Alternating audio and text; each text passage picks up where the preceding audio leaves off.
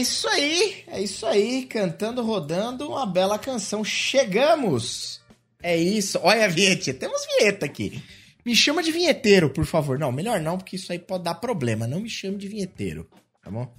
É, é isso aí, gente boa. Chegamos cantando, rodopiando, aquela bela canção. Começando mais um Nunca Fui Populational Podcational. Hoje, com figuras de peso. A última vez que eu falei isso, os caras falam assim, porra, mas você tá me chamando de gordo. Falei, não é isso, porra. Tô falando que você é uma figura maravilhosa, incrível, inigualável, inoxidavelmente brilhante. Batráquia, Helps, Pelvis, por exemplo. Isso foi uma referência muito ruim, mas é um vídeo bem antigo, tá? Se você não entendeu, é, é, ele existe e tá aí pra isso. Internet, né, gente boa? Internet tá aí pra isso. Mas é isso. Hoje estamos aqui com essas pessoas lindas e maravilhosas pra gente falar de um tema polêmico. Por quê? Porque eu não manjo uma vírgula disso aqui. Então, como eu não manjo uma vírgula, eu vou falar só groselha, que por sinal é a minha especialidade, falar pouco, mas falar bosta. E diferente de mim, hoje trouxe três especialistas versadíssimos, formados na Universidade da Vida e do mundo do RPG, pra gente falar sobre Vampiro V5. Com eles, Ana Shermack dá, dá pausa, não dou pausa para um café, por favor. É, dou pausa, porque pausa eu não faço, né? Tem uma coisa que eu não faço nessa vida são pausas. Tá aí, pausa, temos? Não temos. Não temos pausa. Olá, pessoal, eu sou a Ana Shermack do Pausa para um Café e estou aqui para falar como foi minha primeira experiência no mundo das drogas, quer dizer, no mundo de vampiro, quinta edição. Beleza, beleza. Diferentemente da pausa para um café, mudando de pato para ganso, tô, associações sem o menor sentido. Ele, bonito, elegante, charmoso e hoje de cabelo levemente despenteado para mostrar toda a sua é, irreverência. Irreverência é uma palavra que só o Faustão usa, já percebeu isso? É... Charlão, do Magic Noobs. Oi, gente, é a minha primeira participação aqui no NFP nos últimos dois dias.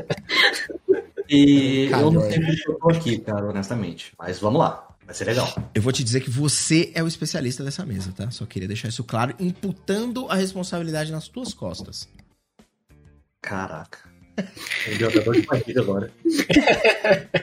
Tem que levar a mãe no jiu-jitsu, né? Já venho. Jogar, jogar vampiro.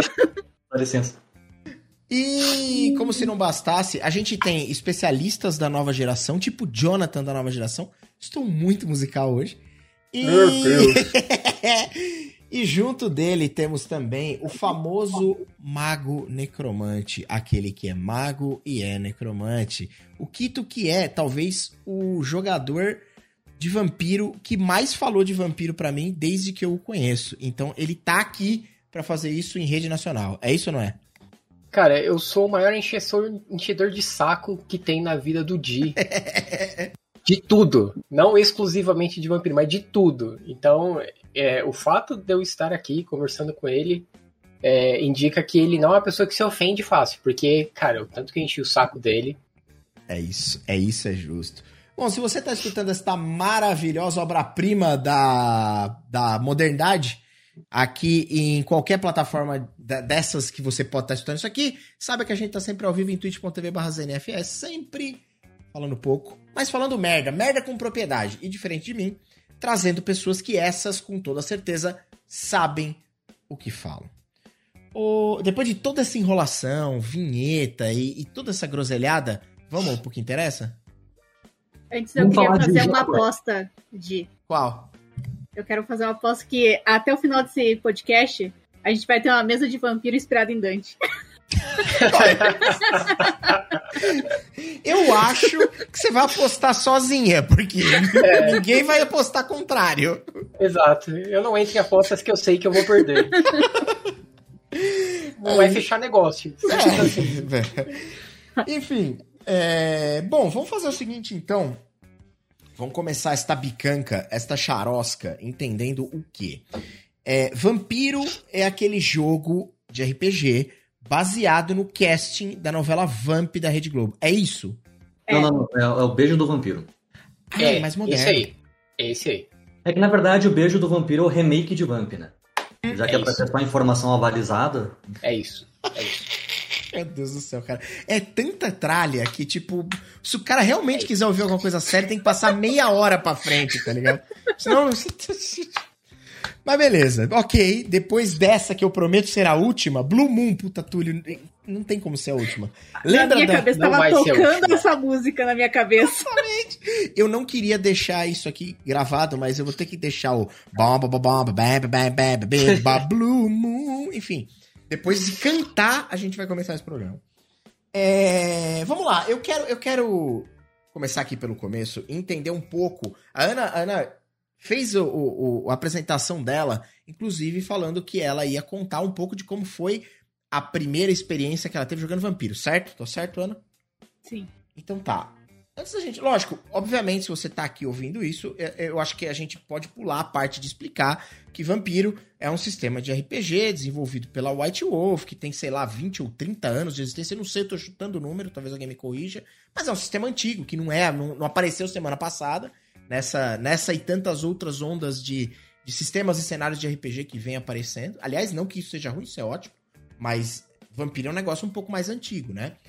E, e eu queria justamente começar esse papo entendendo como é que foi essa primeira, essa primeira impressão que você teve de Vampiro, Ana? Porque você é uma pessoa que já joga RPG há um bom tempo, que tem familiaridade com outros sistemas, com outros cenários, e aí então você teve essa experiência com vampiro. Eu queria entender primeiro quando foi, faz muito tempo, não faz tanto tempo assim, e como é que foi essa tua experiência para ir a gente trabalhando em volta disso.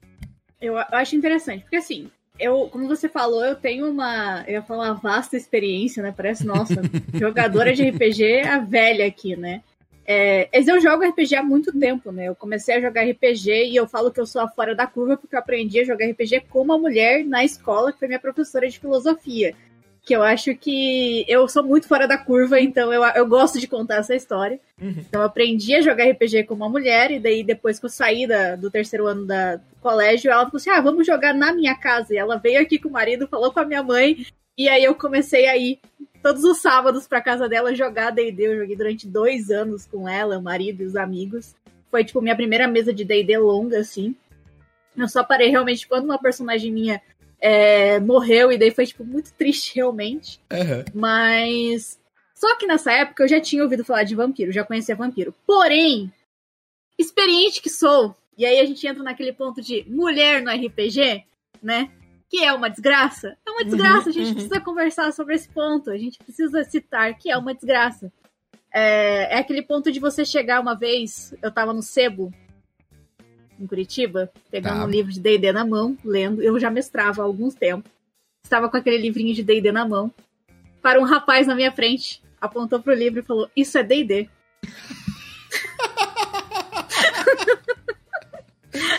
tá. Eu, eu olhei pra cara dele e falei: "Sério?" É mesmo?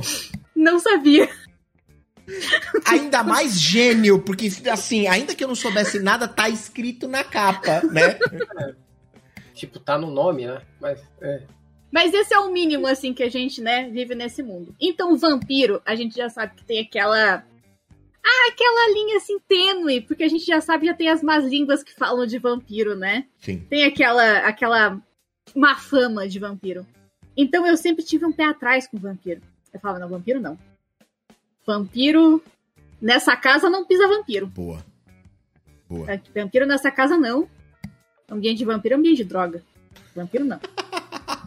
eu vampiro, não, não, vou me misturar com gente, assim, é, é, usuário de droga, gente promíscua, eu não quero pra mim. Não, não, não, não, não, não, não. Aí, o que que foi? Me ofereceram um dinheiro, brincadeira. é, bom se tivesse. Mas ano passado, a, a Casa Velha chegou para mim falando de uma ação com a Galápagos e a Darkseid falou assim: ah, a gente vai jogar vampiro e vai ser uma ação que envolve livros. E é sobre Cthulhu. Eu falei, putz, Cthulhu. Hum. Falou Cthulhu, falou minha língua. Porque, quem não sabe, o Pausa surgiu depois de eu ler um livro de Call of Cthulhu. Perfeito. Aí eu falei assim, beleza, já tá falando minha língua. E aí eram pessoas que eu gosto muito e confio muito. Que era o Shimu, o Luciano. Então eram pessoas que eu gostava muito e, tipo assim, se fosse para jogar com alguém, eu jogaria com aquelas pessoas. Eu falei, tá, vamos, vamos aí nessa experiência. E aí eu quis fazer tudo que eu gosto de fazer em RPG: jogar com velha. E foi aí que eu perguntei pro, pro Diego do Casavalho e falei: Posso jogar com uma vampira velha? O Diego olhou pra mim: Pode. E aí eu fiz basicamente a Abby Camargo na versão Vampiro Quinta Edição. tá. Gracinha! exatamente isso que eu fiz. Maravilhoso. Eu dava selinho em todo mundo. Gracinha. ok.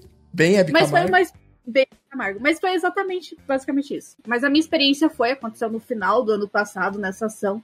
E eu tava, assim, com um medo gigantesco.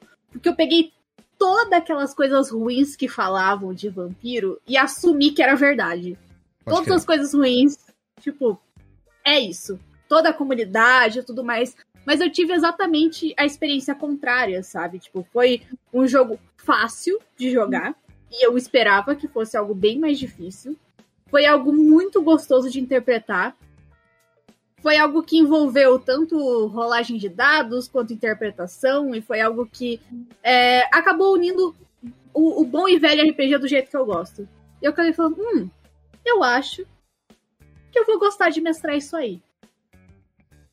Mas pera. Já. Você tá, tá só confabulando planos malignos ou você já deu alguns passos nessa direção? Eu estou lendo. Eu tô Ok. ali, tipo, hum, Ok, não, Hum, tudo bem. Você hum. já tá no caminho. Você já tá no hum, caminho. hum. Entendi. Olha aqui, sabe? Eu tô flertando com o livro. Tá. Sabe? Eu tô flertando. eu, Tipo assim, se eu fizesse essa mesa aqui? Tá, Inspirado em Dante, talvez. Tal- De repente, assim.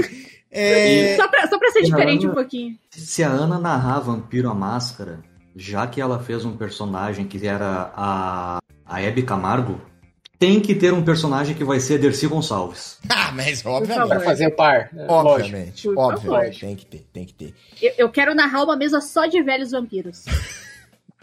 Cara, que específico, mas muito bom. Seria incrível. Nossa, seria incrível. As pessoas precisam aceitar que a Velhos era dos velhos na RPG chegar. Chegou. Tá certo? Tá certo. Pera Eu lá. sou o Eustasque. Cara, peraí, vamos lá.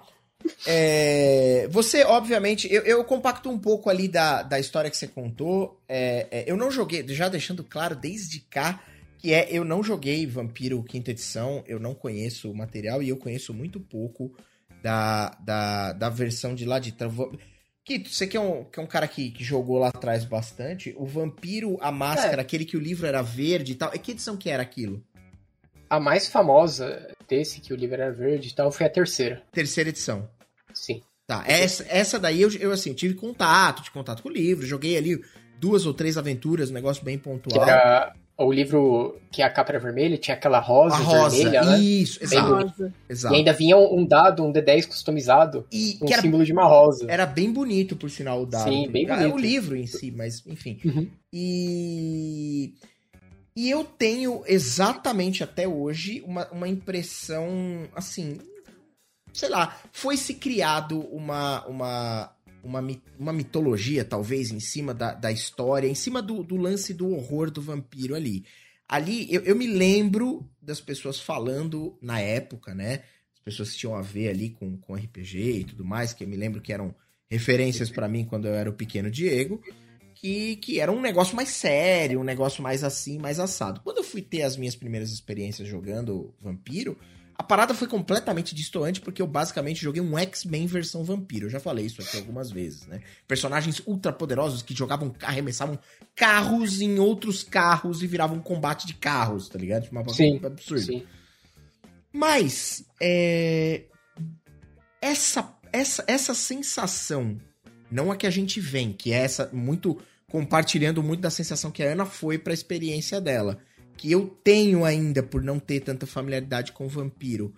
E a hora que você se depara com um jogo legal de jogar, que tem que te permite interações assim divertidas, te permite rolagens interessantes, que faz com que você fique com esse gosto que você ficou, Ana, que é de tipo, puta, legal isso aqui, hein? Isso aqui versa com outras coisas que não tem muito a ver, eu imagino, com o universo, sei lá, de D&D que a gente tá acostumado aqui, por exemplo.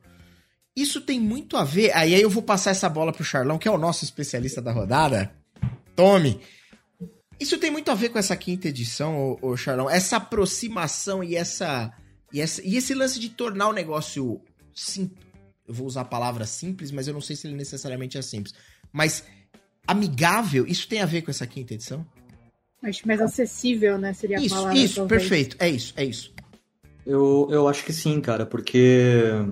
Assim, eu, eu quero deixar uma coisa bem clara aqui. Uh, eu. Normalmente eu sou uma pessoa bastante racional no que diz respeito a pontos fortes e pontos fracos de alguma coisa. Uhum. Menos quando se trata de vampiro. Tá? tá. Vampiro é perfeito, tá? Vampiro é perfeito. Sempre foi. Sempre vai ser. Ok. Tá? Você, peraí, e... você tá falando de vampiro ou é GURPS? Isso, desculpa, eu não entendi direito. Não, GURPS é o que a gente tá vivendo agora, né? é, isso aí, isso é GURPS. GURPS é o que a gente tá vivendo agora. É... é assim, eu fico muito triste, cara, porque em ouvir que vampiro tem essa má fama, assim, porque tal qual o Magic, eu comecei a jogar RPG lá atrás, lá nos anos 90 e parei. Uhum. Uhum. E eu comecei jogando esses cenários de, de fantasia medieval é, nacional, tipo Arcanum, Trevas, Grimório, esse tipo de coisa. Uhum. E, e quando apareceu o vampiro na minha vida, pro pequeno Charles ali, dos seus 9, 10 anos de idade, tipo, aquilo explodiu muito. cedo, né? Cedo. É bem cedo. Bem cedo. cedo, cedo. Precoce esse menino. Bem, não, bem cedo, bem cedo. E aquilo me cativou já desde cara, sabe? Desde cara, assim. E. E como eu era muito novo, eu não sabia de fama de RPG nem nada, até porque a realidade era outra, né? Tipo, há 30 anos claro. atrás a gente não, não dá tempo da má fama ser transmitida para as pessoas, né? Verdade. Então, assim, e a experiência que eu tive no começo não foi essa que você teve de X-Men da noite, sabe? É. Foi, foi, cara, foi assim, foi, foi vampiro, tipo, intriga, política, rasteira e confabulações, assim. Então, tipo, foi isso. E para mim isso que é vampiro, sabe? É um jogo de política, um jogo de, de artimanhas e tal. E com o passar do tempo eu parei de jogar. Uh, eu comecei jogando no, no Vampiro segunda edição, aí depois teve a terceira. Depois veio o Hacking, que não precisamos falar dele.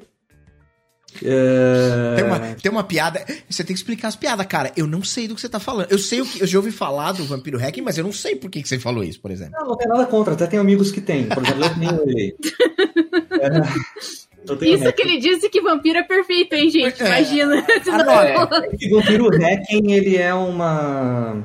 É o Terra 2 do X-Men. Vamos deixar assim. Boa. Bem colocado. tá, tá, ok. Agora tenho, sim eu fez tenho, sentido. Eu tenho o hacking também. Não, não, é assim, não, é que ele é ruim, ele só tá no universo errado. Não é, não é a mesma coisa. Ah, ok. E aí ele, a, tipo, a, a, White Wolf viu que não fez sucesso e tal, e aí resolveram fazer uma versão comemorativa de 20 anos, que foi o V20 depois, para retomar o vampiro do passado. E aí fez mais sucesso e eles fizeram o V5. O V5, ele é mais ou menos ele retoma a, muito da lore de Vampiro a Máscara do passado, aquilo que fez o, o, sistema famoso e querido pelo público, numa linguagem talvez mais simples e mais adaptada para a realidade de hoje, porque querendo ou não, a segunda e terceira edição, que era aquela versão mais mais adorada, ela ficou nos anos 90, né? Então o cenário Sim. daquela época era os anos 90, era Perfeito. um cyberpunk meio bizarro, assim. E aí o V5 readaptou isso para hoje, então tomando vários acontecimentos do mundo moderno uh, na lore de vampiro, deixou o sistema, na minha opinião, é, um pouco mais simples, embora a essência tá ali ainda. E, cara, querendo ou não, hoje você tem internet, que é tipo, completamente diferente do passado. Claro. Então você tem os LA by Night para assistir, que por sinal é lindo, maravilhoso, perfeito, assim como o Vampiro. É, então, tipo, você tem um contato com a informação, sabe? Sei lá, eu acho que o conjunto de tudo isso veio na época certa, porque o RPG, né, teve um boom nos sim, últimos anos. Sim, justo, justo. Né? Então, assim, eu acho que foi bom o timing. Aliás, é até uma parada meio, assim, é, é, é legal que tem esse, esses contrapontos. É, quando eu digo contraponto, eu, eu não, não tô sendo feliz nessa, nessa frase, não é bem um contraponto. Mas é legal que tenham coisas que foram grandiosas, porque o Vampiro foi super grandioso lá no cenário de RPG, tipo, de uma maneira geral, como sistema, como, como cenário, como proposta de jogo. E, e assim, o, o, o, o vampiro hoje é uma parada que, como você falou, ele encaixou, ele se situou, ele encontrou um bom momento, ele encontrou assim, ó, o universo corroborou para que isso funcionasse, vamos colocar assim dessa maneira, mas é, é, é, é, durante muitos anos, o meio que a impressão que eu tenho é que o vampiro ficou meio que esquecido. Por exemplo, sei lá, eu joguei muito D&D, e aí eu lembro do D&D lançando coisas, de mudar, assim, eu, eu, não, eu não sei como categorizar se as empresas que estão por trás têm o mesmo poderio. Parece que Vampiro ficou. A minha impressão que eu tenho é parece que Vampiro ficou vivo dentro só da comunidade dele. É tipo, isso. Dentro Ana. do mundinho É dele. isso. Sabe? É tipo, e pra gente, tipo, que não jogava vampiro, parece que vampiro não existiu por Exato. um É certo isso. momento assim, É da isso. nossa vida. Muito bem Pelo menos colocado. pra mim, essa, Não, não, essa impressão que eu tenho. Compacto totalmente. É isso. Assim, tava acostumado ali com, com, com coisas novas chegando, mas essas coisas assim, meio que. Muita coisa gringa. Eu lembro de ter conhecido. É, jogar muito DD, aí fui conhecendo outras coisas. Lembro de ter conhecido o Five Rings, lembro de ter conhecido o Eclipse Phase, que eu falei aqui até outro dia, Star Wars Saga, outras coisas assim, em termos de. Tem outros RPGs aparecendo. Mas eu lembro de olhar pra Vampiro por não pertencer direito a esse universo olhar pro vampiro e falar, puto, o vampiro pra mim morreu na terceira, terceira edição, né, que o Kito falou que é. Morreu ali, naquele livro verde com a rosa desenhada, escrito vampiro, a máscara, eu lembro disso muito bem. É que também tem a questão. Desculpa, Ana. Tem, tem Não, questão pode falar. É, depois do, do, do terceira edição veio o Hacken, que foi assim uma descida Vertiginosa. E depois teve o V20. Eu não sei se o V20 foi traduzido para o Eu Brasil. não sei nem do que se trata, vou até Eu olhar no acho Google. que não. Eu acho que não. Pois é, então assim, enquanto o D&D sempre foi traduzido e sempre teve distribuição e sempre teve um apoio, o Vampiro depois do Hacken não teve. Né? Não veio bem oculto, né? Um negócio meio de nicho, assim. né? Exato. É, e eu acho que é uma separação muito grande entre os. Assim, posso estar falando merda? Posso, porque eu sempre falo merda. É, Estamos juntos Eu- nessa. Eu acho que, pelo menos eu, eu, eu acho que o Di vai se identificar também, porque a gente é muito de DD. A gente veio. é, É. A gente é dessa. do- DD. Eu É falo isso. muito isso. A o pessoal tá xingando o DD, eu tô falando, fala mal do meu DDzinho, É, por eu favor. sou esse cara. Não, de- deixa o meu D&D aqui, deixa, eu- deixa eu fazer meu combinho, Isso, sabe? Deixa o meu partezinho nível 1 aqui. É eu isso. sou muito do D&D, então, tipo, eu tenho essa coisa. Foi o RPG que eu aprendi a jogar, comecei a mestrando com D&D, então eu tenho essa paixão por D&D. E parecia que tinha certo até uma rixa entre D&D e vampiro, sabe? Tipo, se eu jogo D&D, eu não jogo vampiro. Se eu jogo vampiro, eu não jogo D&D. E tinha essa divisão. Parecia que a gente era Sonserina e Grifinória, entendeu? Tipo, era Faz aquela sentido. divisão, tipo, entre essa coisa, sabe? Tipo, a gente tinha o pessoal que era do da fantasia ali, né, o o D&D, e o pessoal que ia no cemitério tomar sangue. Só do vampiro. Então tinha essa divisão. Não, pera, calma, calma. Vamos trazer o nosso, o nosso emissário do, do passado. Olha que sacanagem esse título, Kito, que eu vou dar, acabei de dar pra você. Emissário do Do passado. passado, exatamente. Mas é o seguinte. é, o que eu ia. Só, só para concluir esse ponto que eu, que eu levantei, mas não terminei, era: eu fico muito feliz de, independente de qualquer coisa, a gente vive um momento do RPG, assim, de, de crescimento do RPG, do hobby, de, de, de pessoas se interessando por isso de uma forma geral. E do RPG fazendo. é, é, é, incentivando, montando, fazendo produtos relacionados a outras coisas ali do entretenimento e não necessariamente só livros e coisas. Não que eu acho que livros são ruins, pelo amor de Deus, não é isso. Mas transcendendo um pouco a mídia. E eu acho isso fantástico. Então é fantástico você olhar o livro do. do, do, do- eu tive a oportunidade de folhear, olhar assim, de, na versão digital da quinta edição de, do, do Vampiro, e o livro é inacreditavelmente bonito. Eu não li, Ele eu é. não sei do que se trata, mas Ele é. assim, ele é lindo. E ele, como disse o Charlão, ele é super contextualizado. Você abre, tipo, tem umas imagens, é tipo assim, é uma foto, um celular, um. Sabe, tipo, uma parada que o jeito que ele é montado, ele conversa com a nossa realidade. Ele não tá preso naquela. naquele. naquele semiplano dos anos 90, onde a coisa era meio viagem de, de distopia e cyberpunkismo, tá ligado? Esse livro que é esse, é justamente esse que a Ana está. É, o livro, ele é uma, é uma obra de arte, cara. Ele é muito bonito. O que eu queria trazer, Kito, é, é, é justamente o, o- você concorda? Você é um cara que jogou muito D&D também, mas você também jogou muito Vampiro. O que, que você pensa justamente desse clubismo e justamente de como eram as coisas lá atrás? Cara, pra mim é um pouco complicado. É um pouco diferente do que os demais passaram. Porque tem um, um ponto que é assim: onde eu cresci, eu não tinha internet. Então, eu já cresci num, numa comunidade que era muito isolada. Uhum. Então, é, eu não peguei. Por exemplo, vocês estão falando aí da, da parte de. Putz, as pessoas. É, o vampiro ele é mal falado e tal. E eu tô boiando aqui, eu nem sei, tipo. É? Saca? Porque eu, eu nunca fui o cara de. Eu cresci nesse lugar isolado, então eu jogava só com as pessoas que, que moravam ali. É, e eu nunca fui de fazer parte de grandes comunidades de jogos e tudo mais. Então eu acabei conhecendo o jogo unicamente pelos livros. E o meu contato com o vampiro, fazendo um paralelo com, com a Ana, de como ela começou a jogar, é, eu comecei a jogar vampiro assim. Antes, a gente jogava alguma coisa. Porque a gente tinha uma ficha de AD&D uhum. e sabia que algumas ações você tinha que rolar os dados. Mas a gente não sabia o que, que significava a ficha. E a gente jogava assim. Então não tinha livro de nada. Simplesmente não tinha livro de nada. E. E aí, em algum momento, eu decidi jogar RPG e comprar um livro. Só que o DD eram três livros, o Vampiro era um livro só. Então eu falei, pô, o Vampiro é mais barato fui e comprei o livro do vampiro. Mas eu não sabia o que era RPG de verdade e tal. Aí eu li o livro, fui mestrar aquilo, foi uma desgraça. É... A, a, a, escola, entre aspas, que eu vim de RPG foi péssima em, em diversos pontos, porque era muito focado para PVP. Então, rolava muito, muito, era frequente. Então, putz, cara, foi assim. Eu tive más experiências com, com o jogo, porque eu já comecei mestrando. Eu nunca tinha visto alguém mestrando nada é, de verdade, assim, com um livro e tal. Foi mais difícil para pegar. Mas teve a parte boa, que eu não peguei esses ruídos e tudo mais, assim, que, que vocês pegaram. E que eu acho que fica aquela grande lição, né? De nunca julgue o livro pela capa, ou, nesse caso, pela comunidade, né? É. Então, dê uma chance ao livro. O livro, ele nunca vai ofender ninguém, são apenas palavras ali no papel. Você pode ler e não gostar, mas o livro não te ofende, né? Uhum. Então, você pega e testa. É, e aí, quando eu comecei a, a, ver, de certa forma, tinha aquela.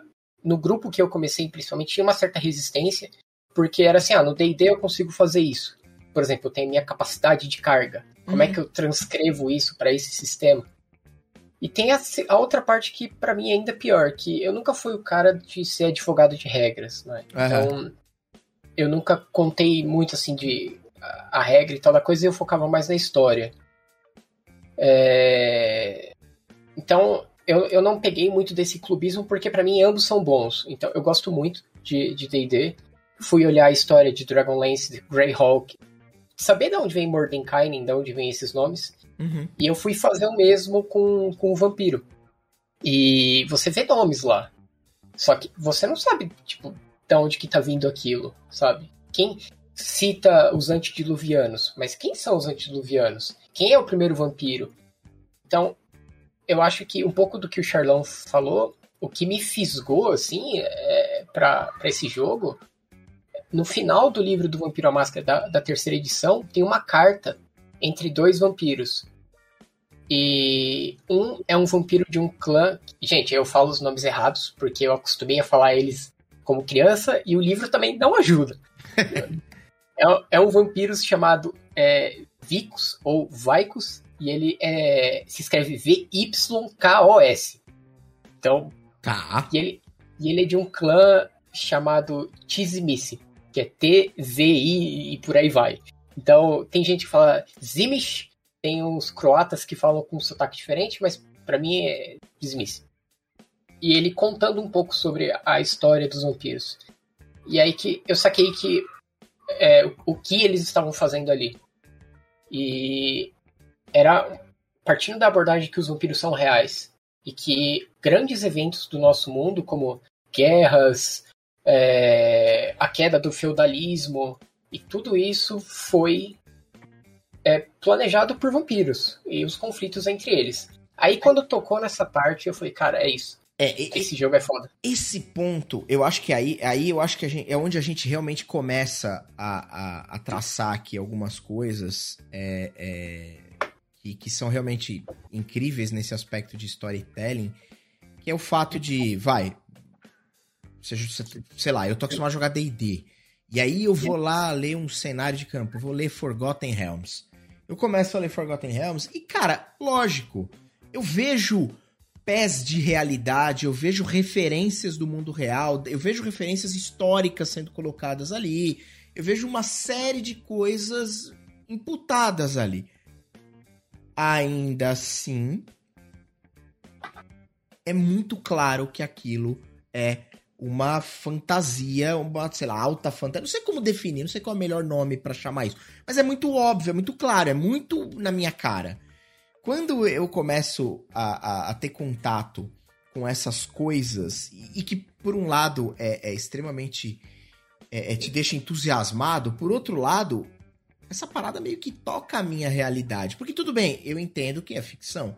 Mas a partir do momento que é. é ao, ao mesmo tempo que é ficção, ela é muito coerente com os acontecimentos que a gente viveu enquanto sociedade. É a fantasia urbana que a gente fala, né? É a mágica da fantasia urbana. Então, é que ela Ana, toca a nossa realidade. Esse é o ponto. Tipo, pergunto eu, esse talvez seja. Essa talvez seja a grande porta para você ficar maravilhado com essa parada? Para mim, sim. Eu acho que sim. Eu acho que é uma a, a, a história de vampiro, né? É uma das coisas que, que é mais interessante para mim dentro de vampiro, porque se a gente for falar de sistema, eu acho que desculpa, Charlão. não é, não existe nada tão incrível em vampiro. Eu sou ó, ó, ó, polêmica. Doeu. Ai, ai, eu vou até pegar água. Quero nem ver. É um medidor de batimento cardíaco. Aí você fala assim, Ana, meu Deus do céu, você está falando uma coisa assim. Por quê? Vamos lá. Eu acho que, novamente, eu sou da política de que quanto mais acessível o RPG, melhor. E eu acho que ainda Vampiro tem algumas dificuldades. Ele tem uma complicaçãozinha que vai ser muito pro fã de RPG, que é o fã ali que já tá ali mais inserido no RPG há um, há um tempo, sabe? É um sistema fácil? É. Mas ele ainda é um pouquinho complicadinho, sabe? Tipo, não vai ser a primeira porta de entrada para uma pessoa. Ele não é. Assim, se você for indicar alguma coisa, é igual a pessoa que me indica, tipo, tudo pra pessoa que vai começar a jogar RPG. Não, gente, vamos lá, vamos, vamos, vamos pensar direito. Tem vários RPG de panfleto aí, vamos começar mais fácil sabe? Tipo, D&D também, D&D é difícil para quem vai começar Sim. pela primeira vez. É tipo, trocentas mil skills, sabe? Então, tipo, eu não acho que Vampiro, D&D ou Cthulhu seja um RPG pra porta de entrada. Eu acho que ainda a gente tem que, é, é, por mais que seja um RPG que a gente ama, a gente tem que pensar um pouquinho melhor quando a gente fala sobre isso com as pessoas. Então, uhum. eu penso nesse ponto. Porém, a gente tem uma lore gigantesca a gente não só tem uma lore gigantesca feita porque é um RPG que está desde 1991 aí, como tem uma comunidade produzindo conteúdo sobre isso. E aí a gente entra em uma coisa que eu acho fantástico quando a gente fala de RPGs que tem uma comunidade muito grande, que é o conteúdo que a comunidade produz para esse RPG. Legal. Se torna mais fácil mestrar esses RPGs, tipo D&D, Cthulhu, Vampiro, porque a comunidade produz muito conteúdo para quem vai mestrar. É muito conteúdo que ajuda, que complementa, que cria é, material de suporte para quem vai mestrar. E isso enriquece ainda mais o sistema. Mais uhum. do que o próprio conteúdo que a própria empresa que criou o sistema está fazendo. Então, para mim, isso que, tipo, como mestre, é algo que me chama ainda mais atenção no sistema. Não, legal, sabe? legal. Você tá trazendo uma outra visão de uma, uma outra porta de entrada que, que talvez não seja necessariamente essa do lore, que pode ser uma delas, mas não é a única, obviamente, né? Ô, Charlão, faz o contraponto aí, pode xingar a Ana agora à vontade, já que ela xingou, te ofendeu, falou um negócio desse nível de você. Lembra, Charlão, que você vai jogar comigo, hein? Só melhora. Meteu a carteirada. não falou, tá falado, cara. Pelo menos até depois que passar a mesa, né? Depois tudo bem. Lá, no, lá pro fim do ano a gente faz uma parte 2 aí desse episódio. Combinado.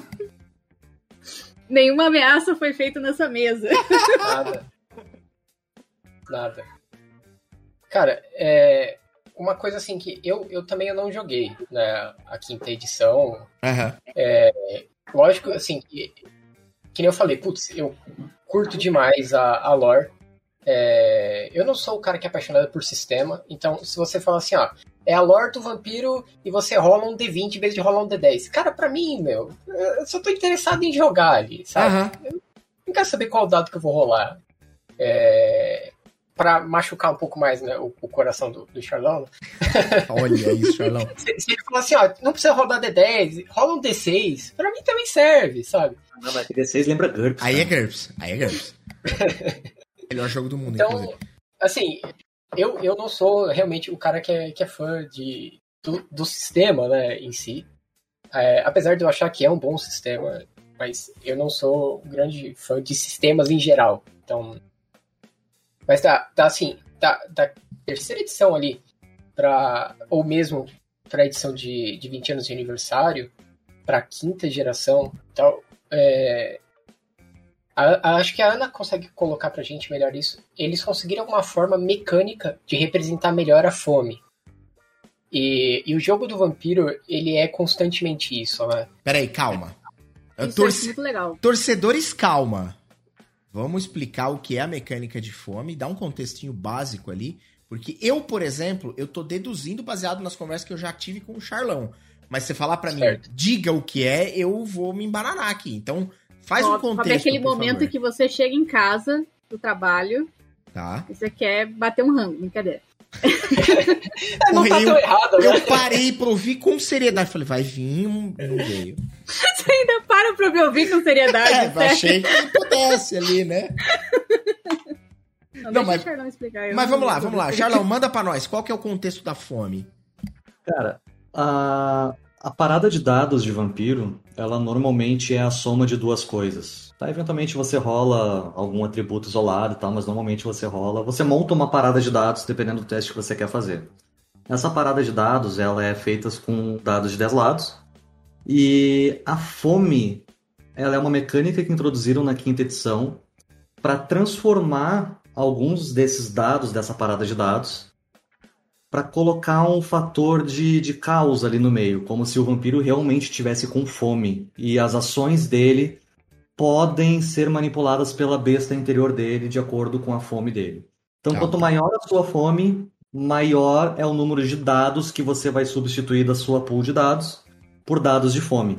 E aí, Charlão, desculpa, só abrindo um parênteses bem rápido.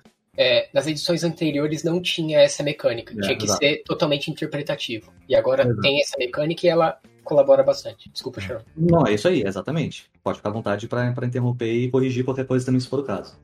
Então, assim, ah, algumas vezes, dependendo do resultado que você tira num teste, dependendo da combinação de resultados dos dados de fome com a sua pool, mesmo que você tenha um sucesso crítico no que você quer fazer, ah, você tem um Messi Critical que chama, né? Eu não lembro como é que tá a tradução agora no português.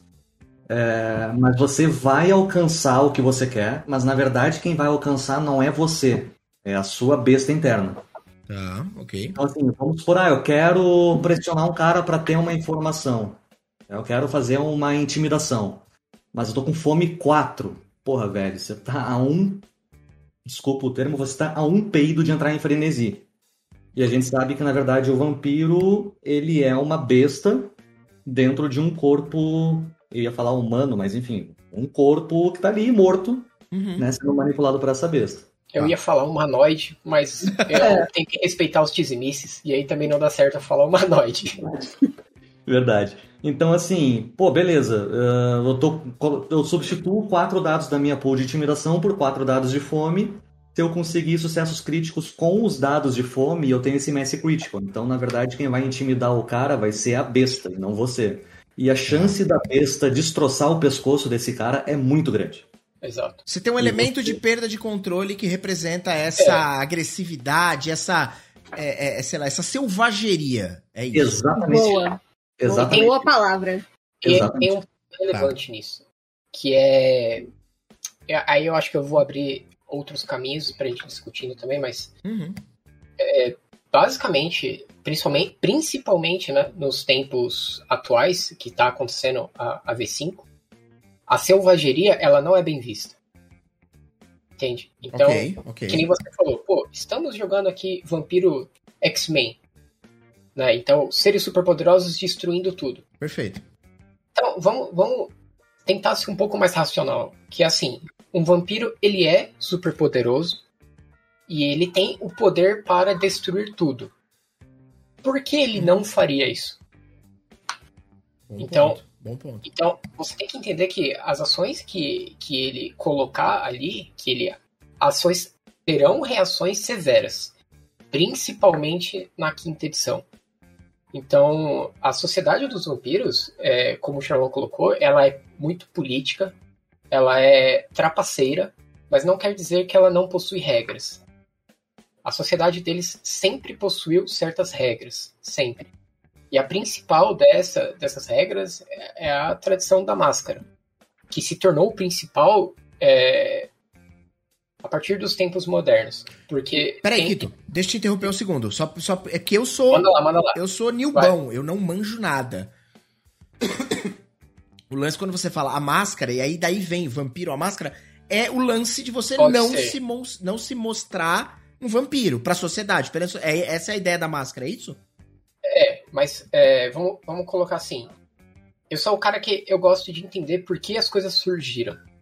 Então, é, é, os vampiros precisavam de uma forma de organizar a sociedade deles. Então, era claro que havia necessidade de regras. As regras eles justificam que elas vêm passando as gerações de ancião para sua cria e assim vai. Hum, Então, tem uma espécie de um spin-off, vamos colocar assim, que é o Vampire Dark Ages. Esse ele se passa extremamente no passado, lá em 1200 e alguma coisa. É, e mesmo lá já haviam essas tradições. Então, é, é algo realmente antigo. Só que lá, a tradição da máscara, ela era a menos importante de todas. Então, lá ocorreram merdas que revelaram para a sociedade é, de- de- até certos limites de que os vampiros existiam. tá, ok. Por causa das merdas que aconteceram lá, eles entenderam que a máscara era algo muito importante e aí ela subiu no ranking de prioridade. Uhum. Se a máscara de fato é o que dá nome ao jogo, talvez.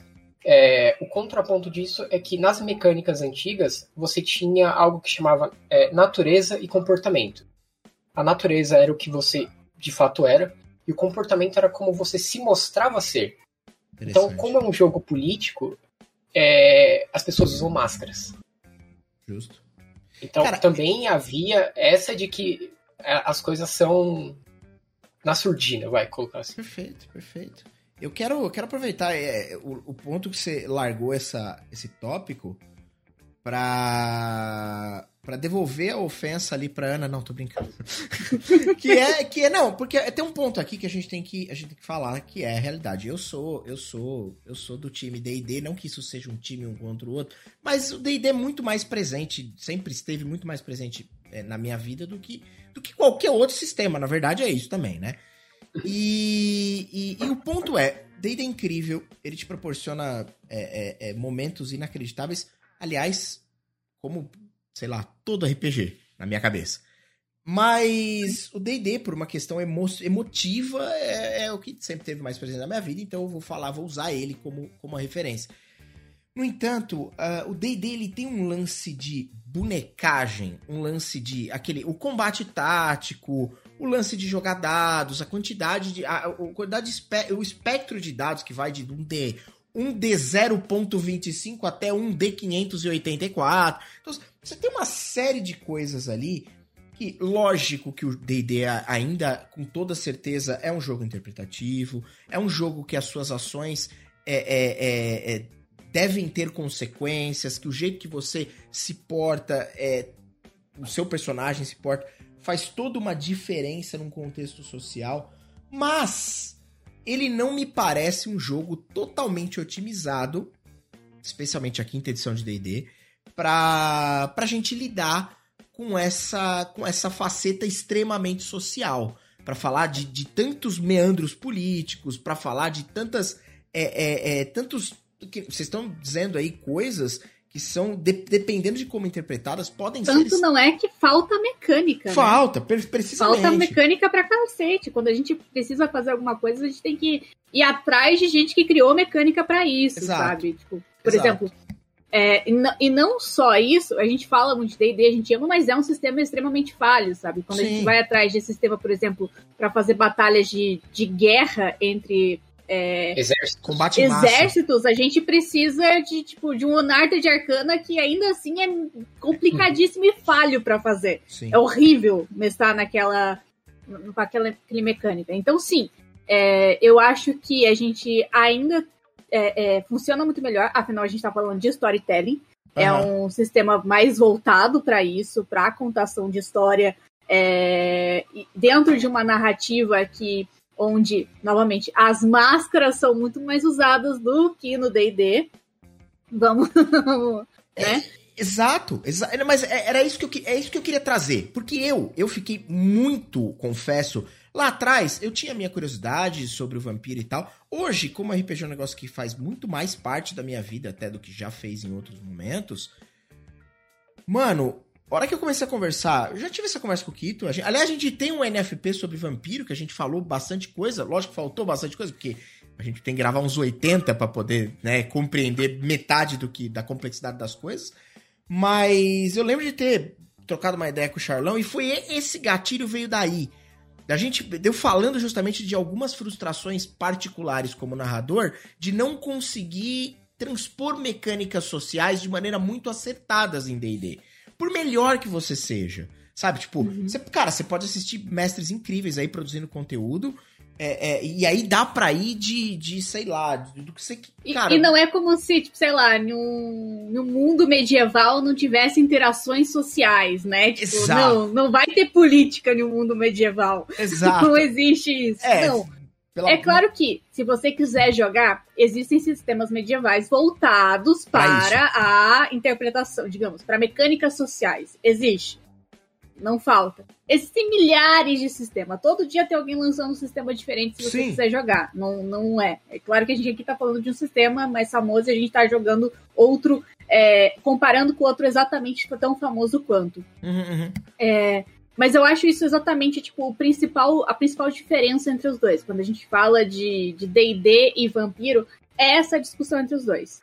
É claro que a gente vai olhar para D&D e vai ver combo e, e bateção de arminha e vai olhar para vai olhar para vampiro e vai ver política.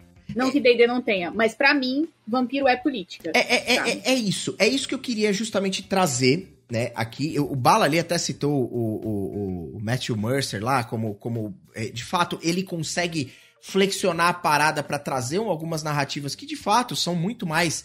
É, é, versam muito mais com essa parte social do que o DD médio. Mas independente disso, ainda assim, ele não é um sistema calcado nisso. Ele não, não dá esse foco para isso. Como você mesmo colocou, Ana, perfeitamente, existem outros sistemas muito melhores para essas propostas, se você quer fazer isso. O que eu tô querendo trazer aqui é justamente entender é, é, o porquê exatamente, se isso exatamente funciona tão bem desde sempre. Desde lá de trás, com as primeiras edições do Vampiro, né? Trazendo pro Vampiro novamente. É, é, até essa última, última edição do, do, do jogo. Então eu queria justamente entender se é isso aí mesmo, se você quer um jogo político, eu vou fazer. Eu vou dar uma generalizada gigante aqui para ficar fácil, mas vá jogar vampiro. Charlão, vou jogar vampiro se eu quero um jogo político? Político, desculpa. Cara, vai. Vai. Ponto, acabou, tá ligado? Tipo, é isso. É, tipo assim. Eu acho que muito depende muito do, do que o mestre e do que o grupo quer, na verdade. Porque Principalmente na, nas edições antigas de Vampiro, né? Que você tinha lá os, os, os, os, livros, tipo Guia do Jogador, não sei o que, livro do mestre e tal. Suplementos. Os suplementos, isso. Eles expandiam os poderes vampíricos. Então, assim, pô, eu quero. Não quero jogar jogo político, eu quero ser os X-Men. Beleza, você consegue. Hoje é um pouco mais complicado porque eles deram uma simplificada, uma enxugada nesse sistema, assim. E eu, eu tenho a impressão que eles quiseram deixar a coisa mais política, assim. É, e uma coisa que me chama muita atenção no Vampiro, cara, que ao contrário de D&D, é que eles tentam seguir a lore através das edições. Ah, sabe? Tipo, é, eu não vejo D&D, sabe? Então, por exemplo, é, ficou estipulado que no Vampiro, segunda edição, terceira edição, você teve tive, tiveram alguns eventos históricos lá no século XV, século XIV, e veio o V5 e isso continuou existindo. Sim. E isso carrega e impacta a lore hoje. Aham. Sabe? Isso pra mim é genial, cara. Genial. E não é Assim- feito de uma forma. Aí, aí a dúvida. É feito de uma forma a você claramente perceber que eles estão empurrando pra isso. Porque o DD tem umas paradas dessa que os caras chamam de metaplot, que é um jeito de transpor a lore de maneira, entre aspas, mal adaptada, vão me xingar, mas é verdade, pra uma mecânica de novas edições. E- então, tipo, beleza, eu entendo que você tá querendo colocar isso no, no campaign setting. Mas não parece ser uma parada orgânica, fluida. Porque do jeito que você tá me falando, parece que você consegue trazer coisas que aconteceram lá atrás, em edições de Vampiro, de uma maneira meio que orgânica pro que tá rolando hoje. É mais ou D&D menos pega isso? os melhores personagens deles e enfia na Isso. puta que pariu. É isso que D&D faz. Tá? Eu nunca vou perdoar o que a Wizard fez com o Jander. Nunca. nunca. Temos É um hashtag ódio aí. Eu noto. Temos. nunca vou perdoar o que a Wizard fez com o meu Jander. Não, mas é isso, Charlão. Vem mais. É um negócio natural, é um negócio que essa fluidez rola de maneira mais, mais orgânica. É, Eu vou dar, um- vou dar um exemplo aqui. Só, lá. o, o Kito falou, tipo, muito bem como é que surgiu a, a coisa da máscara e tal, só pra dar uma ampliada no, no assunto. Tá. No século XV, de acordo com a lore de vampiro, é, assim, os vampiros sempre existiram, né? Na mitologia nórdica, tipo, você tem que o primeiro vampiro é Caim, então os vampiros existiram por toda a história da humanidade. É, só que eles nunca foram um grupo muito organizados, assim. Então, no século XV, quando veio lá a Inquisição e tal, tinha uma treta entre os vampiros que os vampiros mais velhos, eles meio que empurravam os mais novos para a Inquisição para sacrifício. Que era o jeito deles darem uma um, né, um Ronaldinho em gaúcho em cima da Inquisição. Aham. Os mais novos, eles ficaram putos com isso e surgiu a primeira revolta anarquista. Que é tipo os caras falando, porra, mano, até quando essa merda? Até quando a gente vai aguentar esses bolsominions do caralho? Aham. Aham. E aí teve essa revolta. As coisas aconteceram, muita coisa aconteceu, blá blá blá. Resumindo, ah, a Camarilla foi formada nesse momento, que é o, o, o grupo de vampiros que pensaram, não, beleza, a gente precisa ser mais organizado, porque, tipo, os humanos sabem que a gente existe. Se a gente continuar assim, a gente vai acabar morrendo. Marionetes. Aí, mais ou menos nessa época, uns anos depois, teve o que eles chamaram de Convenção de Tornes, que é uma reunião, beleza. Tem essa revolta aqui. Imagina a Ucrânia e a Rússia assim, não, beleza, agora a gente vai sentar e vai conversar para tentar, tentar resolver essa parada. Né? Então, assim, foi feito ali um tratado de paz entre os anarquistas e os vampiros da Camarilla, vamos dizer assim, que é esse grupo que né, começou a instituir regras para sobrevivência. É, só que alguns desses vampiros não concordaram com os termos. E aí eles foram fazer outra parada, que daí foi daí que surgiu o Sabá. Então, assim, você tem personagens chave dessas, dessas situações particulares e históricas que são contadas até hoje na lore de vampiro, Entendi. Entendi. sabe? Então. E, e eles continuam preservando a identidade daqueles personagens, né? Aquilo que a Ana falou, assim, que tipo, ah, não, agora esse cara aqui ele vai ser diferente. Esse cara não Sim. vai ser mais ele, vai ser outra coisa. Sim. Pra, pra mim é uma coisa muito orgânica e, e segue um fluxo muito natural, sabe? Eu vou, eu vou fazer um contraponto a isso que o Charlão falou. Vai lá. que é que é assim, eu concordo com o que ele fala na parte de ser orgânico. Ele, ele é incrivelmente orgânico. Só que ele chega a ser tão orgânico que assim, cada ao mesmo ao longo das gerações, né, das, das versões de livros e tal, é, você você tem, por exemplo, os romances de clã. Então, os romances de clã, eles ah, afundam, adentram né, em detalhes específicos, de épocas específicas. Então, você tem, por exemplo, se não me engano, no romance do clã Tizimice da Idade das Trevas, que, você, que eles falam muito sobre o sonho, a tríade e Constantinopla. Então, só que, pensa assim, você tem pelo menos 13 clãs ali. você precisa escrever 13 livros. A forma mais rápida de você fazer isso é serializar. Então, vamos supor, o Chardon escreve um, eu escrevo outro, você escreve outro, a Ana escreve outro, e assim vai. Uhum. Só que, mais ou menos, os caras tinham uma base ali para sobre o que fazer, mas eles também não se conversavam para acertar os detalhes. E aí você tem é, coisas que, ao meu ver, acabam agradando, mas que pode ser, de certa forma, confuso. Então, como eles não acertavam os detalhes, às vezes a história descasa um pouco. Tá. Então, você tem que, por exemplo, no, no livro do, do clã Bruja, diz que o vampiro tal estava em tal região. Mas no outro livro, fala que ele não estava lá, que ele estava numa outra região. Só que, de certa forma, como é que você vai saber se o cara tava ou não ali mesmo? Não tem como você saber. Sim. É, então, você aumenta a, a capacidade mística é, do jogo. Porque você não tem como saber o que é verdade. Não dá pra, não dá pra casar os fatos e saber o que aconteceu. Você que não, não casa fato de praticamente nada, principalmente eventos muito antigos. É. Então, olha só, pensa assim, tipo, na história do nosso próprio país. É, cara, em determinados eventos a gente não sabe mais falar com precisão como foi. Sim. E agora você imagina isso no mundo de filha da puta que quer o tempo inteiro reescrever a história. Mano, a, a, as pessoas hoje já não lembram o que aconteceu há 15 anos certo? atrás. É então, verdade. eu não lembro que eu tomei de café da manhã. É, eu não queria usar esse exemplo, mas também não. e, uma, e uma coisa assim que, que eu acho que aí a, a porta de entrada mora assim para esse universo é que você colocou, né, de que as edições se conversam, né, porque é, é fato. Por exemplo, esse evento do século XV, né, da revolta anarquista e que, que gerou toda essa confusão e que teve a Inquisição, uhum. naquela época teve a Inquisição. Na V5 tem a segunda Inquisição. Então já fica muito claro que é uma continuação. E a segunda revolta anarquista também. Certo? Então, tem a segunda revolta anarquista, a segunda Inquisição. Então, eles aproveitam muito né, da, da, das, da lore do, do, próprio cenário, que uhum. é, é uma coisa, é uma obra de arte. Você desperdiçar aquilo é, é insano.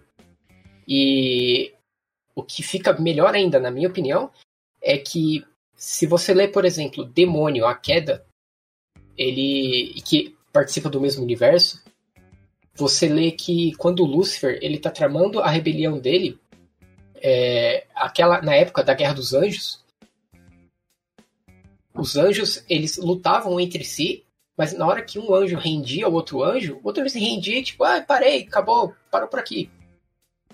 Quando Caim, Caim comete o pecado original de matar o irmão dele, aquilo vira, tipo, como assim mataram? Sabe? Isso é um pecado muito grave. Ele está indo assumidamente contra Deus.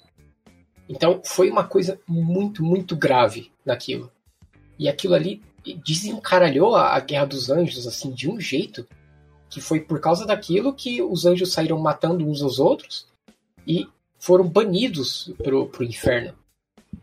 E é dito que é, os três principais arcanjos, o Miguel, o Gabriel e, se não me engano, o Rafael, eles não estavam lá para presenciar essa treta, porque eles estavam indo atrás do Caim para rogar a maldição deles.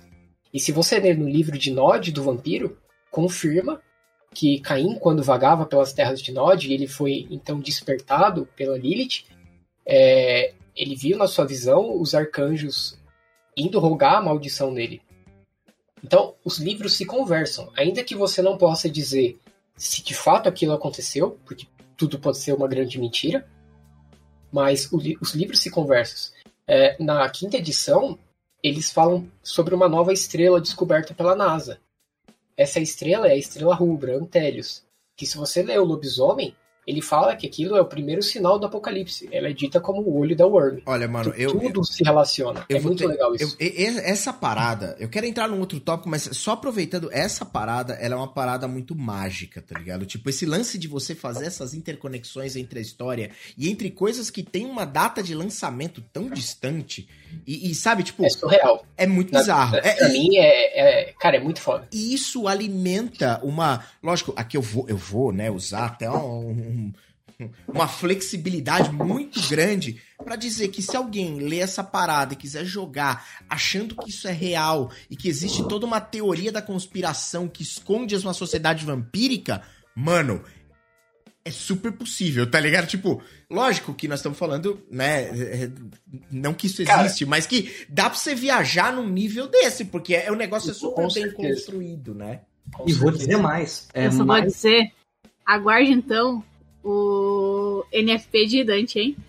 Meu Deus do céu.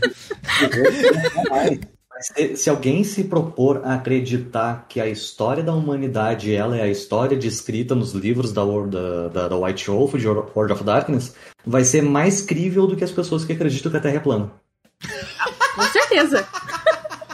Eu não tenho dúvida disso. Eu não tenho Cara, e, vai ser, e, e, o pior é que vai ser mais crível do que muito historiador conta. É. Gente, é aí que assusta. Desculpa, eu, eu preciso de um minuto que o, a Rebeca foi buscar o cabeça de cebola e o cabeça de cebola está desmaiado. Eu preciso colocar, arrumar a cama dele. Só um minutinho. Continuem sem mim. Cabeça de cebola, cara, ele, ele tem os melhores apelidos pro filho dele. Cabeça de que cebola, cara. Cabeça de cebola, cara. Então eu vou, eu vou aproveitar que o não tá aqui e vou trazer a pergunta polêmica. Meu Deus, que medo. Tremere é clã? a, cara do Charlão. É, hum, que, vamos lá, o que, que é um clã? Se a gente fosse prender a, a, a, a, definição de que clã é, é diluviano, isso é muito, muito, muito pra trás. O, o Charlão joga de tremer. É isso.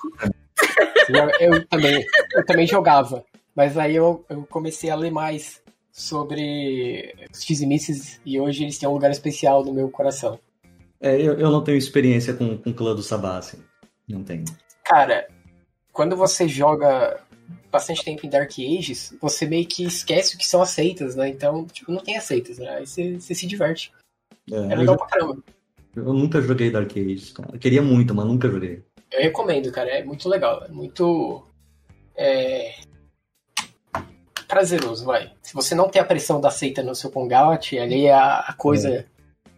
Eu acho que é até um ponto legal também, né, da, da V5. É, é, a camarilha deixou de ser tão rígida, né? Porque ela acaba virando mais uma coisa mais secreta, né? Dá mais espaço para os anarquistas, dá mais espaço para essa galera. Era sufocante fazer parte da, da seita. É muito legal, muito legal. Mas o, o lance do Stremer que eu acho foda é que ele, Tremere a linhagem de Dizimice. Não posso dizer que ele tá errado. é, é, é, aquela conexão com os livros, né? Porque, tipo, se você pensar que os Tremere foram originados ali dos magos da casa de Hermes, de Mago Ascensão, que fizeram um ritual, e aí, por conta desse ritual, eles transformaram, entre aspas, o sangue deles, e aí fizeram Diabler com Saulot. Saca? Tipo, isso é muito. É, é bonito. É bonito, de fato é bonito. Mas, é de fato é muito bonito. E se você considerar que o o Saulet ele fez planejado, né? Ele, hum. ele tramou para ser diablerizado. Então, é. você fica olhando e fala, caralho. É foda. É isso mesmo? Confere. Eu, eu só sei as, as fofocas de, de vampiro, eu nunca entendi direito essa, esse hate em cima de Tremer. eu sou, eu sou, basicamente, é basicamente por isso, porque o primeiro Tremer, ele não era. Ele não, vampiro, né? ele não foi transformado em vampiro. Ele era mago.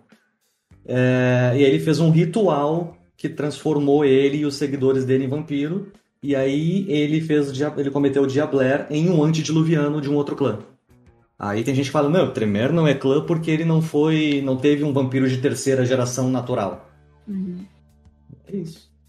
Mas eu é... joguei de Toreador e gostei muito.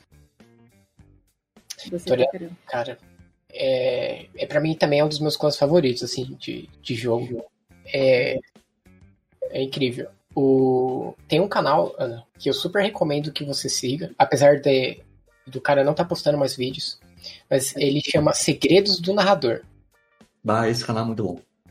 E assim, o cara, ele, ele conhece muito, ele leu muito da lore E aí ele pode explicar em detalhes, clã por clã, como é. começou, as principais brigas que tiveram. Então, dá uma olhada lá, veja sobre os seus amados historiadores. E, cara, é insano.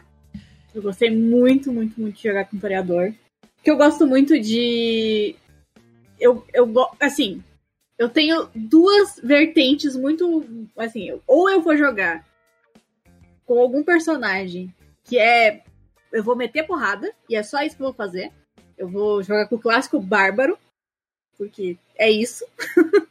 ou eu vou jogar com o clássico personagem que vai ser um toreador. Então, quando eu li o toreador, eu falei: é isso, é isso, eu vou jogar. Não, não tem, não tem. Então foi muito, muito tipo assim, combinou muito perfeitinho com o que eu queria fazer. Eu não... E aí eu fiz minha velha toreador. eu não sei exatamente o que vocês estavam falando, desculpa por isso, mas o que é um toreador? É um dos clãs de, de vampiro. Eu, eu aproveitei tá. que você saiu para tomar conta do podcast e fazer perguntas polêmicas. Boa, muito bom. Fantástico. Mas peraí. Me, de uma forma rápida. Vou fazer para você, inclusive. Tá, vamos lá. Só me diz sim ou não. Tá. E aí a gente vai jogar você. Ok. Tremere é clã? Tremer. Tremer eu vou te dar uma é dica. clã, é clã. Eu vou te dar uma dica. É. Independente é. do que você responder, você está enrascado. tá, tá bom assim? Me ferrei de qualquer independente jeito. Independente do que você responder, você tá lascado. Deixa eu puxar esse papo aqui para um outro lugar. Que é o quê? Vou contar para vocês. Vem comigo nesse negócio. Vou fazer. Eu sou o, o, Orelha, né? O cara que não conhece nada e que joga DD. Então eu vou fazer mais uma vez um comparativo com DD. Por favor, você está assistindo, ouvindo isso aqui, não me julgue, é apenas uma forma de compreensão de minha parte. Olha só. No DD, uma das coisas. A gente falou sobre a ideia de, de, de, de, um jogo muito social, muito político, e que talvez isso seja um pouco difícil de executar com perfeição no DD. E tem uma outra coisa no DD que me incomoda bastante o fato de não meio que assim, eu posso estar completamente enganado, mas eu não consigo, eu pelo menos, fazer um jogo de horror em D&D. Porque se você olhar para mim e falar que Ravenloft é um cenário de horror, desculpa, você tá de sacanagem, né? Pelo amor de Deus. Ah, de... O vampiro... Não diz isso comigo presente não, aqui, não, mas, de... Mas eu quero... De... Eu quero... Eu quero entender justamente isso. Eu porque... narrei Paul em D&D. Então, não, mas, mas calma. Torcedores, calma, como já diria o meme. Olha só. O DD, a maioria das coisas que a gente tem, tudo bem, mas talvez você tenha. Porque você tem uma base literária muito boa para esse tipo de coisa. Então, assim, talvez você consiga trazer exemplos e consiga trazer narrativas que envolvam um horror, tipo, realmente horror, um negócio realmente assustador. E quando eu digo assustador, obviamente todo mundo sabe que é um jogo, né? Ninguém, ninguém assiste um filme e fala assim, nossa. O... Eu, vou, eu vou te mandar uma coisa no WhatsApp hoje, que é o meu conto de terror, tá? Tá. Mas calma. tá, mas calma. O que eu tô querendo dizer é, é, ainda assim, talvez você consiga fazer isso muito bem. Eu não duvido de forma nenhuma. Mas eu, por exemplo, não consigo. Eu levo o negócio para um negócio muito mais light. Sei lá, mano, você pega. Vou dar, tentar dar um exemplo. Você pega o, o, Como é que chama? O, o, o, da Baróvia lá, o, o Strade. Strade. É, o Curse Strade. of Strade. Cara, tudo bem, eu já vi Strades. Ó, vou fazer aqui o, o, o jabá aqui. O Vagnão, o Dungeon Masterclass, é um puta narrador. O Strade dele é sensacional. Mas, mano, honestamente, eu já vi Strades que vão assim, o cara é. A galera fica com raiva dele porque ele é extremamente filho da puta. A galera fica com raiva dele porque ele toma atitude. tem medo dele. Mas ninguém tem medo. Caralho, extradizão tá vindo aí. Fudeu, tá. tá ligado? Tipo, o fudeu, ele não é muito pelo medo, ele é mais por outros fatores. Veja, Ana, eu não tô dizendo que não dá. Eu tô dizendo que o sistema não tem tantos amparos assim sim, sim. pra você eu, fazer. Assim, eu acho que assim.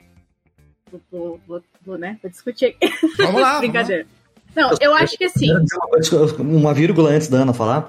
Eu só quero falar pra Ana que é bem feito para ela, porque ela me atacou antes, agora o Diego tá atacando ela. Pega essa. É que eu sou a fã de terror, né, gente? Eu é sou, isso. Eu sou a fã de terror. Então eu adoro sangue rando na cara, assim. É... Eu amo terror. Então eu acho que dá pra fazer terror até em Tales from the Loop, se você me deixar. Eu boto tá. terror pra criança. Ok. Se você me deixar. Eu gosto de terror. Criança, é. Justo. tá muito pra manga pra terror. Mas é, eu acho que, exatamente, o D&D, principalmente, eu acho que você consegue fazer é, inúmeras coisas com ele. Eu narrei Strade, inclusive o Maneiro participou da nossa Nichote Strade, uhum. que foi nos anos 80. Era uma aventura de um morto muito louco versão Strade. O Strade era um morto muito louco. Ah, ok. Então era uma aventura toda divertida de Strade, não era para ter terror nem nada. Só que eu acho que dá para você inserir um pouco de terror em Strade, sabe? Acho que, por exemplo, a Vernus é uma das aventuras que dá para você mestrar uma vibe mais terror, por exemplo. Você tá Sim. no meio do inferno. Dá para você inserir um terrorzinho ali. Tem algumas coisas em D&D que dá pra Isso fazer... Isso é muito engraçado, cara. Assim, desculpa te interromper, Ana. Mas você fala assim, cara, você tá no meio do inferno. Dá para inserir algum terrorzinho ali. Caralho, se você tá no meio do inferno, não é o terror? É isso. Pô, Akito, você conseguiu sintetizar o meu sentimento.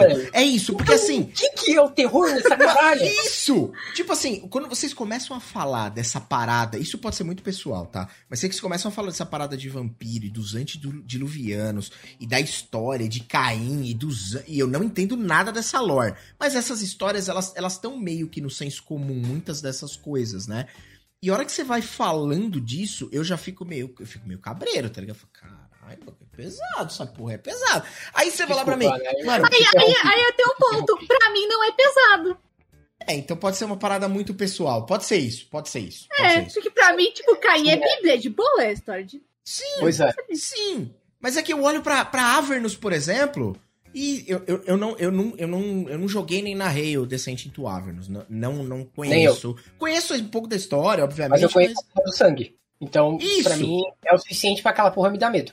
Cara, eu olho pra esse negócio e falo, tipo, ah, eu não, eu não sei, mano, eu, eu não consigo sentir um, um horror íntimo, um horror, sei lá, angustiante em D&D. Eu nunca consegui. Pode ser só uma parada minha, tá ligado? Tipo, mas eu atribuo a talvez o D&D. Tipo, cenários tá de D&D. Entendeu o que eu tô querendo dizer? Então, então, então eu vou... É, é, esse é o meu desafio, então, agora. Boa, boa, boa. eu posso, Posso colocar Vamos te fazer se cagar nas calças de medo jogando D&D. Tá é essa a minha proposta Boa. agora. Tá, é isso, aí, quero. Vou fazer até uma pergunta, porque isso é, não é nenhuma informação, acho que é uma pergunta. Mas, é, você sentiria medo se, por exemplo, tá? É, você estivesse com o seu grupo de D&D, tá bom? Todos vocês são de nível 20. E aí aparece um carniçal. E o carniçal, você sabe, porque você já jogou muito, que ele é de, sei lá, nível 2, 3. Uhum. Isso daria medo em você? Não. Não, não é mesmo?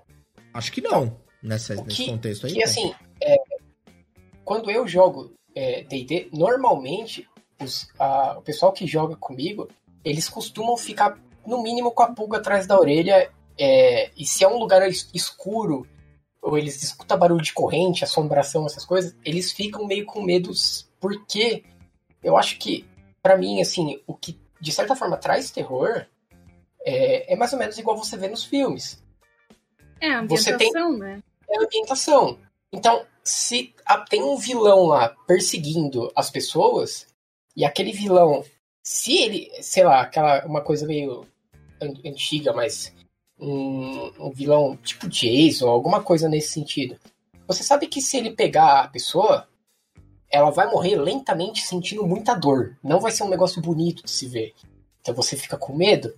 Se você tá vendo uma coisa tipo do exorcista, é uma coisa que você não compreende. Aquilo ali vem, vem, vem do inferno, caralho. Boa. Então você tem medo. Mas eu acho que isso aí também a gente entraria em um problema que eu tenho, por exemplo, com alguns mestres de DD. E aí eu vou contar eu acho que a, questão de quando você vai é, jogar D&D e a pessoa fala assim, ah, vocês estão enfrentando um Goblin. Às Ninguém vezes, vai ter medo. O, não, às vezes o jogador, eu, eu sei o que é um Goblin, mas meu personagem não sabe o que é um Goblin. Sim. Exatamente. Você não precisa dizer o nome do que ele está enfrentando. Sim. Você pode ambientalizar aquilo, Concordo. você pode ir aos poucos apresentando o monstro. É, né? Você não precisa jogar o monstro um na goblin, cara da pessoa. Um goblin, dependendo de como descrito, um pequeno grupo de goblins batedores no meio de uma floresta escura, armando uma emboscada, com um buraco no meio coberto com uma lona, onde o grupo vai passar com aquela carroça, pode virar uma cena de terror absurda. Porque são criaturas meio, sei lá, meio bestiais, com clavas, com pregos, batendo a todo custo, gritando e rindo. Pode ser uma cena horrorosa, Sim. né? Inclusive. É, é, que assim, por que eu coloquei isso? É, eu coloquei porque, via de regra, os livros, né, do D&D, você tem uma mecânica chamada ND. Você tem um nível de desafio e um nível sim. de encontro. Então, é, presume-se que o mestre, ele nunca vai colocar um, algo ali que o grupo nunca consiga enfrentar. Vai ser sempre alguma coisa que o grupo consegue combater. E, e isso não tem por que dar medo nos jogadores, porque eles conseguem enfrentar, e muitas vezes com facilidade. Entendi, entendi o que você quer e dizer. Aí, deixa eu te contar uma coisa. É, em Vampiro, não tem o ND. Então, se você fazer merda, cara, você violou alguma regra muito grave, você. Cara, você tá ferrado. Você vai entrar pra lista negra da camarilha e você vai ser caçado. Era para aí que eu queria jogar essa a pergunta do horror, quando eu coloquei, porque eu queria trazer duas frentes. A primeira, você e o Charlão, que conhecem o, o sistema e conhecem a, o lore, e conhecem, entendem o porquê. E aí eu queria entender o porquê que o vampiro sempre me aparenta, e isso pode ser só uma percepção minha, tá? Sempre me aparenta ser um, um negócio de horror denso, de horror, tipo, talvez do não compreendido, de horror, de um negócio que, que sei lá, pa me parece que assusta muito mais, eu tô falando bem genericamente, do que o D&D. E eu queria trazer justamente, que eu sei que a Ana tem um, um apreço muito grande por, por terror e coisas do tipo, mas e eu queria entender você, Ana, quando você sentou ali para jogar Vampiro, e eu, eu, eu como queria, é que foi eu queria te rolê? fazer essa pergunta, vou, vou, completar, vou fazer a minha resposta com mais uma pergunta. Tá. O que te dá medo nessa questão de vampiro? É, tipo, a possibilidade de morrer, do personagem morrer, ou, tipo, apenas não saber o que você vai enfrentar? O Porque... não, o não. Eu cheguei à conclusão há pouco tempo atrás que as coisas pouco. Assim, eu não sou uma pessoa que tem medo de. Ah, tem medo de escuro, medo de fantasma. Naturalmente, assim, não. Mas as coisas que me deixam desconfortáveis são as coisas que eu não entendo racionalmente de onde vem. Então, se você botar uma, sei lá, um bagulho meio exorcista na minha frente, que assim, eu posso até entender que é uma relação de bem e mal e tal, demônios, tudo bem, mas são coisas que hora que você olha para aquela parada, vai, aquela tô, tô pensando na cena da, da menina descendo a escada lá de, de corpo uhum. tudo torcido, que você olha para essa parada e assim, é, é muito contraintuitivo aquilo na minha mente. Então, assim, eu não consigo entender muitas coisas da, daquelas que estão sendo transmitidas ali. Aquilo me assusta. Me, pode não me assustar a ponto de, tipo, ah, ou tipo, fazer me levar, mas me deixa extremamente hum. desconfortável. Desconfortável, beleza. Então é isso. Eu acho, né? Eu acho. eu, eu, acho que tem um outro fator, é, para mim, pelo menos, que é o quão você linka o jogo com a sua realidade. Pode ser. Tipo, pô, aparecer um dragão, não sei o que, tô jogando DD. Cara, a gente sabe que a gente não vai sair na rua e vai ver um dragão. Sim, é verdade. Quer dizer, eu, né? Não vamos fazer piadas aqui. Mas é. Uh, obviamente, eu não vou sair na rua e vou encontrar um vampiro, saca? Mas assim, o jeito que. O, o, o sistema me apresenta um mundo que eu conheço. Isso. Que eu vivo. Boa. É Sabe? O escuro, eu vivo o escuro. O, os medos e as coisas que são narradas são coisas do nosso dia a dia. Sabe? Tipo, eu não sei. Eu não vou sentir medo com, com um bárbaro, jogando de bárbaro, batalhando numa guerra na Idade Média. Por quê? Porque essa não é a minha realidade. Eu não consigo linkar o que está acontecendo no jogo comigo, Charles. Uhum, perfeito. Duas coisas completamente diferentes. Vampiro não. Vampiro, puta, eu tô me cagando de medo porque são coisas que eu, eu é o meu dia a dia. Sim. E eu acho que também eu, tem um outro, uma outra coisa que você carrega muito forte em você, de, eu acho que não só você também, mas muita gente, hum. que, é, que é essa questão de é, você colocar que o vampiro é sempre um jogo de horror. Hum. E você tem que tomar cuidado com isso, porque, é assim, basicamente o jogo, o vampiro ele possui duas seitas. Então, uma seita é, é a Camarilla e a outra no, no Sabá. Principalmente isso é o jogo. Sim, é, aqui tem anarquistas, tem clãs que é, é independente e tal, mas o, digamos assim que o core da coisa, você tem essas duas seitas. E você tem uma divisão muito grande entre as duas seitas. Então, o jogo, ele aconselha, ele recomenda né, que a maior parte do material é, é criado sobre a perspectiva da Camarilla. Então, na terceira edição, principalmente, é, o Sabá é o grande bicho-papão que está lá. É, você joga com clãs da Camarilla e você participa das políticas da Camarilla e, e tudo mais. É, e, como um vampiro da Camarilla, você tem humanidade, porque a forma que você encontrou para sobreviver à eternidade, o que é um desafio muito grande por si só, uhum. é você tentar se aproximar de um ser humano como você era antes de ser transformado. Então você ainda valoriza esses atributos. Ah, quando você tem o outro lado, que é a parte do Sabá, é, nem todos os vampiros possuem humanidade. Eles se apegam a outras filosofias para eles encararem a realidade.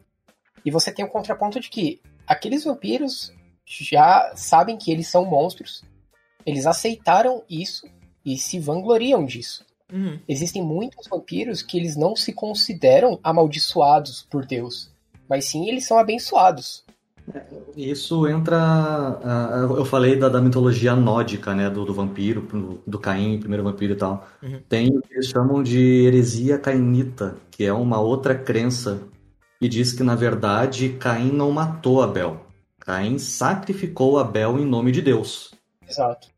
Então, a partir daí, você tem uma outra ramificação da mitologia vampírica que é completamente diferente. Deus abençoou aqueles é. seres com a imortalidade. Então não é uma tortura. O que. O, dessas coisas. Eu tô, eu tô acompanhando, é que eu tô tentando me colocar nessa posição, porque uma das as coisas que me deixam. É, é, que deixa ainda mais desconfortável, acho que o Charlão ali em dado momento conseguiu fazer um paralelo, mais ou menos que eu consigo imaginar, é justamente o fato de que, tá, eu não vou cruzar com um dragão na rua. No entanto, eu tô usando um exemplo bem exagerado. Você mora em Guarulhos, né? Guarulhos tem. Sim. Deus do céu. Mas usando, usando esse exemplo bem exagerado, porque a partir do momento que a gente lê essa história de vampiros, onde a sociedade vampírica supostamente está instalada desde sempre e ela toca o mundo real que a gente vive o tempo inteiro, eu não sei se em dado momento aquela circunstância da vai do atentado às Torres Gêmeas se a gente olhar aquilo por uma perspectiva do cenário de vampiro, talvez tenha uma explicação para aquilo vampírica, tá ligado? Talvez. Eu, eu não sei se tem, eu tô só.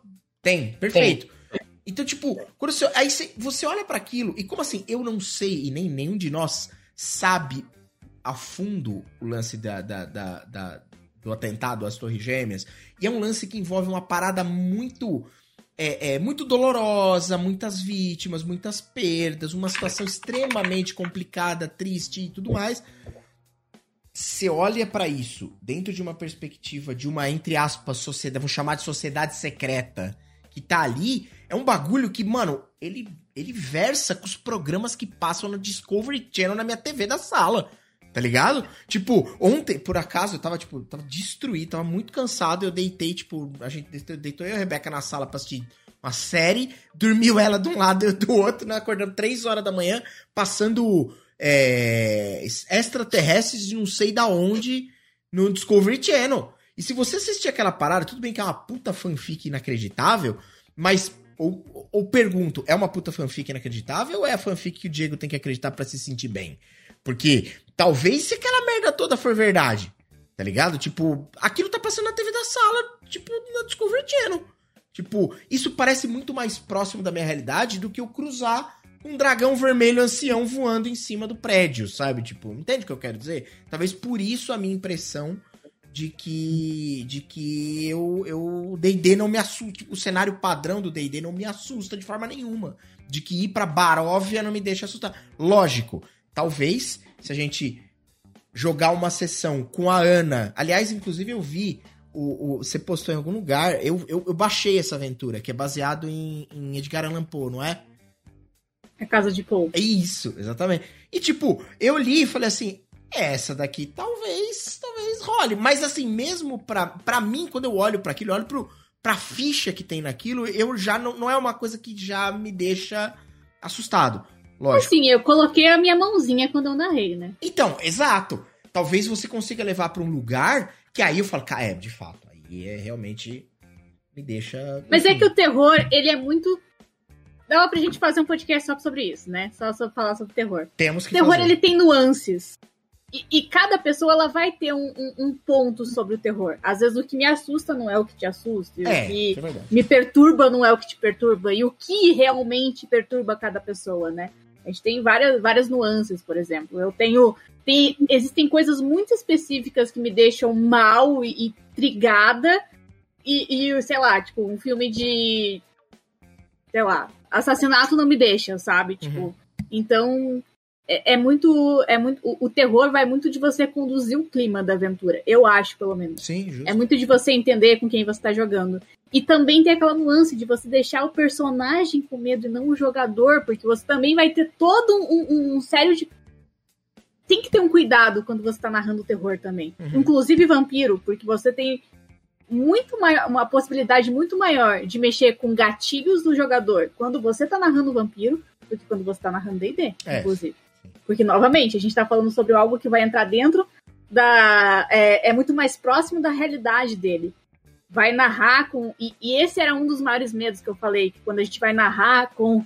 é, é, vai jogar vampiro, eu sempre falo de você jogar com alguém que você confie. Aham. Por quê? Você tem muito narrador de vampiro que vai usar é, narrativas muito fáceis para trazer esse horror para dentro das cenas.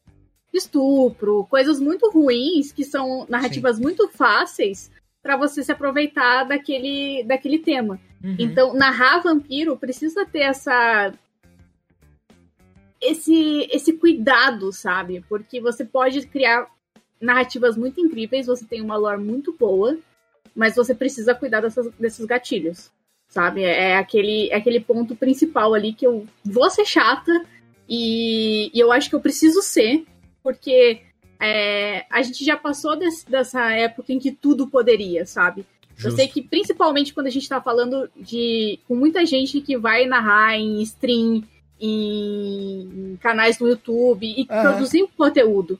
Você precisa também ter esse cuidado porque não é só os seus jogadores, tem gente que vai estar assistindo.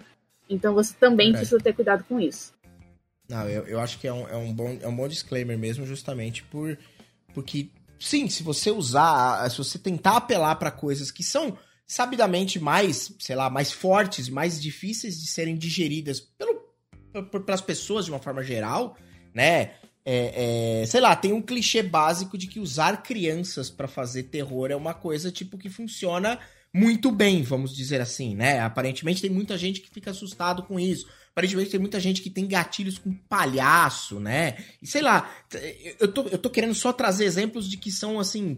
é, é, Vamos falar uma coisa boba. Eu tenho, eu tenho pavor de lagartixa, gente. Eu tenho pavor real de lagartixa. Meu Deus do Eu céu. tô brincando aqui, mas assim, de, de acelerar o coração. Eu tenho pavor real.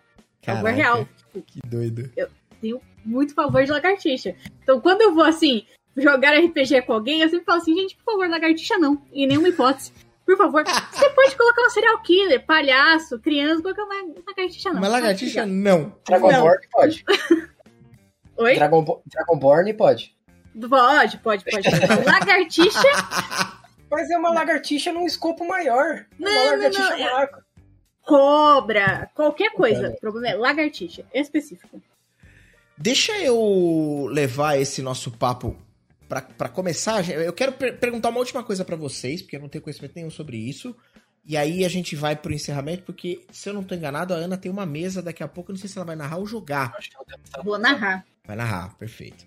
Então, então só pra gente finalizar, e obviamente que vai ter que caber uma segunda parte, porque, né, da, da, da minha lista de pauta que eu costumo ou queimar ou pular, eu pulei muito dessa vez. Então, muita coisa que a gente precisa voltar a conversar. Mas, eu quero entender uma coisa aqui.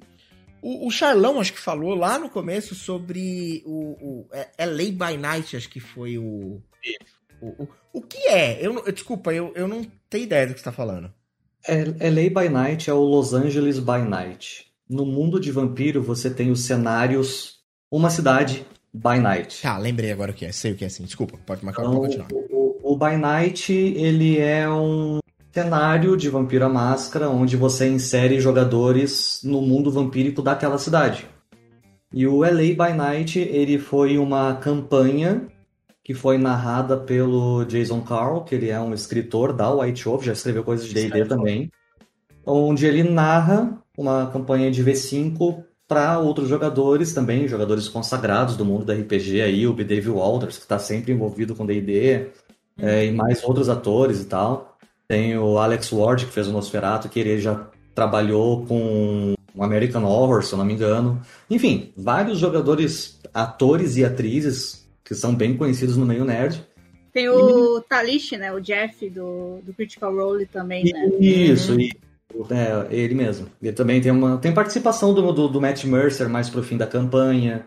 É, a Mari, é, Marisha Ray, que é a mulher do, do Matt Mercer, né? Também fez um, umas pontas lá.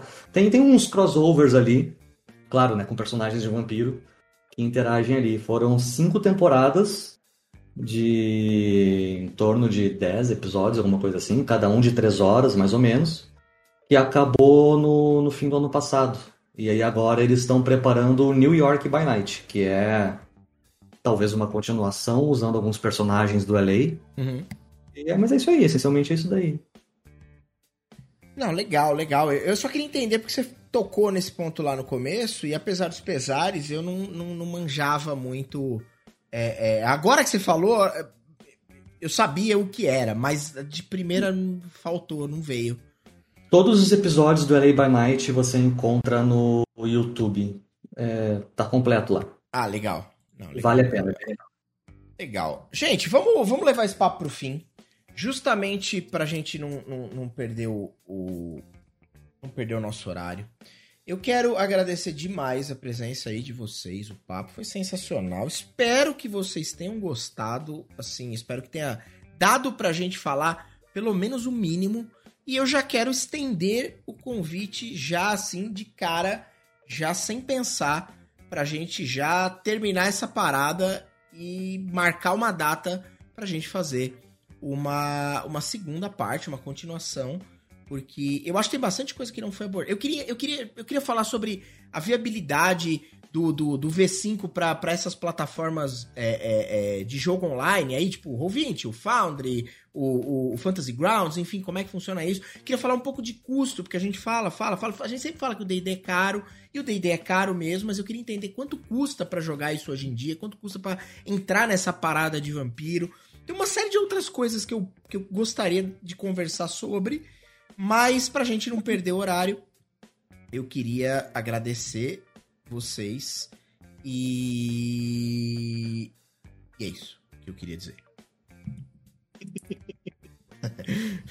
agora, agora é a hora que vocês falam, tá?